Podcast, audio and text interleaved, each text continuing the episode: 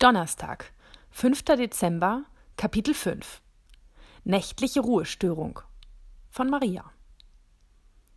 Uha! Was ist das denn für ein Höllenlärm?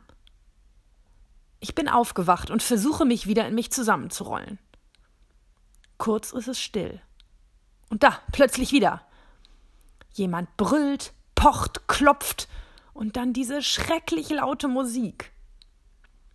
Eigentlich bin ich ein recht friedfertiges Gemüt, aber das geht zu weit.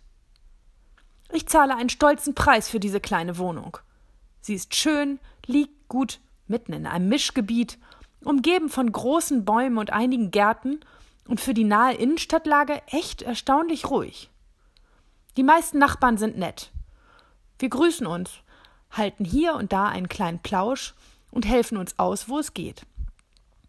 Ich habe die Wohnung zweckmäßig eingerichtet und hoffe, dass später vielleicht mal meine Familie hier mit einzieht. Ein netter Freund und ein paar Kinder, das wäre schön. Eigentlich ist die Wohnung dafür zu klein, aber wenn man etwas zusammenrückt, ist es auch gemütlich. Und außerdem kann man ja auch noch anbauen. Ich habe keine großen Ansprüche und würde mich selbst wohl als äußerst bescheiden und genügsam beschreiben. Aber irgendwann brauche auch ich etwas. Ich brauche nämlich Ruhe. Und dann ist da sie. Sie ist meine Nachbarin, aber ich mag sie trotzdem nicht. Eigentlich kann ich das gar nicht so genau sagen, denn wir sind uns noch nie wirklich so in echt begegnet. Aber sie ist halt unsympathisch. Sie verhält sich nicht, wie man es erwartet, wie man das eigentlich so macht. Und ich erwarte ja, wie gesagt, wirklich nicht viel. Vielleicht mal ein nettes Wort, wenn man sich im Garten sieht, ein kurzes Lächeln oder gerne auch ein aufmunterndes Zuwinken. Und ein bisschen Toleranz, das wäre nett. Aber so ist sie nicht. Sie ist groß und laut und grauenvoll launisch. Mal ist sie ganz still, viele Stunden lang, und dann höre ich ihren Atem und manchmal auch ein leises Schmatzen. Wenn sie zwischendurch aufwacht, schlurft sie höchstens zwei Minuten lang durch ihre Wohnung, die nebenbei bemerkt viel größer als die meinige ist. Dann höre ich das Bettdeck rascheln und sie ist sofort wieder eingeschlafen und friedlich. Aber wehe, wenn die Sonne rauskommt. Mit den ersten Sonnenstrahlen, wenn ich mich gerade in meinem Bett noch einmal umdrehe, beginnt sie mit ihrem Ritus. Erst klopft sie gegen die Wand. Dann kratzt und scharrt sie an einem Holzstück, und wenn ich bis dahin noch nicht vor Angst weggeflogen bin, ruft sie laut Buh. Dabei verstellt sie ihre Stimme und redet ganz tief. Ich bin doch nicht doof. Denkt sie wirklich, ich merke nicht, was sie vorhat? Sie will mich vertreiben.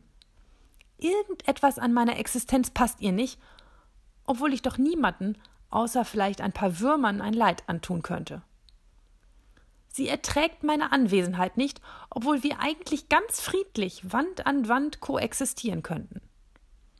Aber ich bin nicht nur genügsam, ich bin auch hartnäckig. Und deshalb kehre ich jeden Winter in die kleine Wohnung zurück. Ich mache es mir gemütlich, kuschle mich in den Steinritzen ein und lass sie halt draußen klopfen und hämmern und Buh rufen.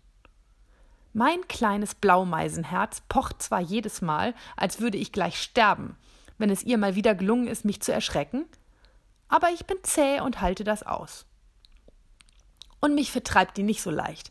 Wenn sie nicht aufhört, werde ich nachts neben ihrem Ohr kratzen und flattern, mal gucken, wie sie das findet, so wüst aus dem Schlaf gerissen zu werden. Oder ich krieg wirklich bald ein paar Kinder und dann machen wir ihr gemeinsam den Gar aus. Mal sehen, wer dann auszieht. Ha! Gestern bin ich vor Schreck tatsächlich ein Stück gefallen. Und wäre da nicht mein schwarzer Freund gewesen, vielleicht wäre ich in den Tod gestürzt und sie hätte ihren Willen bekommen. Aber er hat mich aufgefangen. Mitten in seinen weichen Armen bin ich gelandet und dann hat er mich mit einem aufmunternden Knurren wieder in den Himmel geschickt. Solange sie hier neben mir wohnt, kann ich Freunde wie den großen Schwarzen wirklich gut gebrauchen. Morgen frage ich ihn, ob er mir hilft, sie zu vertreiben.